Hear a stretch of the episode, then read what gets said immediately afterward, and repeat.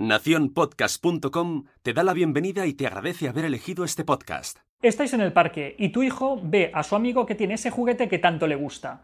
Su amigo no se lo quiere dejar, por lo tanto tu hijo va directo hacia él, mirándole a los ojos y ¡zas! le da un manotazo.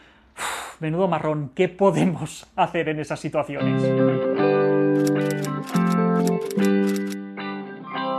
Se puede decir que hay dos tipos de niños, aquellos que en algún momento han dado un empujón o un manotazo a otro niño y aquellos que todavía no lo han hecho. ¿Qué quiero decir con esto? Pues que es algo muy frecuente, que todos los niños lo suelen hacer. Si tu hijo tiene entre los 2 y los 4 años de edad, está en ese momento en el cual este tipo de pequeñas agresiones son algo bastante frecuente. Pero ojo, no confundamos la agresión con la violencia. El objetivo de tu hijo no es hacer daño a su amigo. Lo que pasa es que es pequeñajo y como no tiene otras herramientas, al final pues sale de la peor manera posible, que es con una agresión. Conforme él vaya creciendo, este tipo de actitudes un tanto agresivas irán disminuyendo, porque él tendrá otras estrategias, otras herramientas para su enfado, su tristeza o su frustración. Pero mientras tanto, debemos dejarle muy claro el mensaje de que no podemos tolerar que haga daño a otros niños y tenemos que actuar de la mejor manera posible. Entonces, ¿cómo podemos gestionar estas situaciones?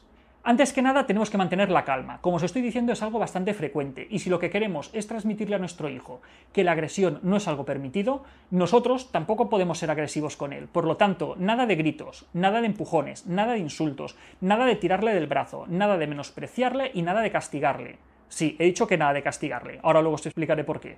Debemos darle a nuestro hijo un buen ejemplo de cómo gestionar situaciones complicadas. Así que Vamos a ver cómo lo podemos hacer. Tu hijo acaba de acercarse a su amigo y le ha dado un manotazo. ¿Qué es lo que puedes hacer? Lo primero, coges a tu hijo de una manera firme pero cariñosa, no tirándole del brazo de mala manera ni nada parecido, no, le coges y le llevas a un sitio apartado de ese niño al que ha agredido. Es importante tener en cuenta que esto no es un castigo, no le estás castigando a irse fuera, simplemente le estás ayudando a que baje ese nivel de activación que tiene y que pueda calmarse. Estamos ayudándole a que comprenda las consecuencias naturales a las acciones que él lleva a cabo que si él pega a otros niños, esos niños no van a querer estar con él, por lo tanto nos vamos a alejar un poco. Paso segundo, sin elevar la voz, sin chillar, sin malos rollos, vamos a bajar a su nivel. Le vamos a mirar a los ojos y le vamos a hablar con mucha calma y le vamos a explicar que no estamos nada contentos con lo que acaba de suceder. Le podemos decir algo así como, cariño, a nadie nos gusta que nos peguen, por lo tanto, si pegas a otros niños no podemos jugar con ellos. Insisto, le vamos a hablar con calma y con cariño. Si nosotros nos ponemos alterados, si le decimos, es que esto no lo puedes hacer, es que ¿qué estás haciendo? Es que deja al niño en paz, le estamos transmitiendo un nerviosismo que no le va a ayudar nada a calmarse.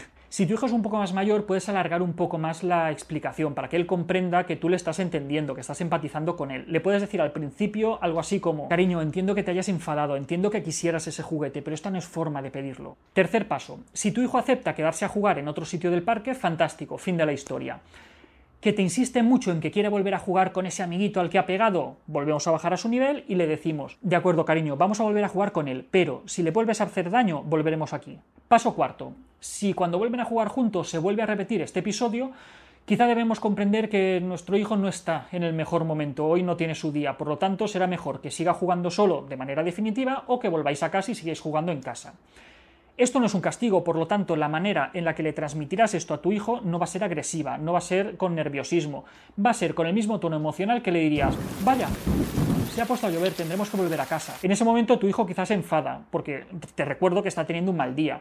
Así es que no hay nada malo en que le cojas, le abraces, le des besos y le consueles, le contengas emocionalmente, porque él, insisto, está en un mal día, pobrecillo. ¿Y qué es lo que sucede si es a tu hijo al que le han pegado?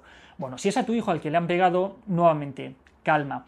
Comprende que esto es algo frecuente en determinadas edades y que la intención del otro niño no era hacer daño a tu hijo, sino que no estaba sabiendo controlar su frustración. Deberás ser capaz de explicar esto a tu hijo de tal modo que no se ponga nervioso y que no ponga en riesgo la relación con el otro niño.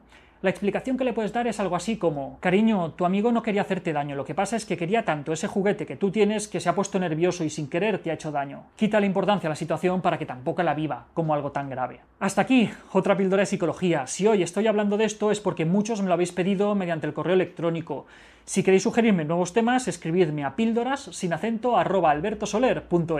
Un saludo.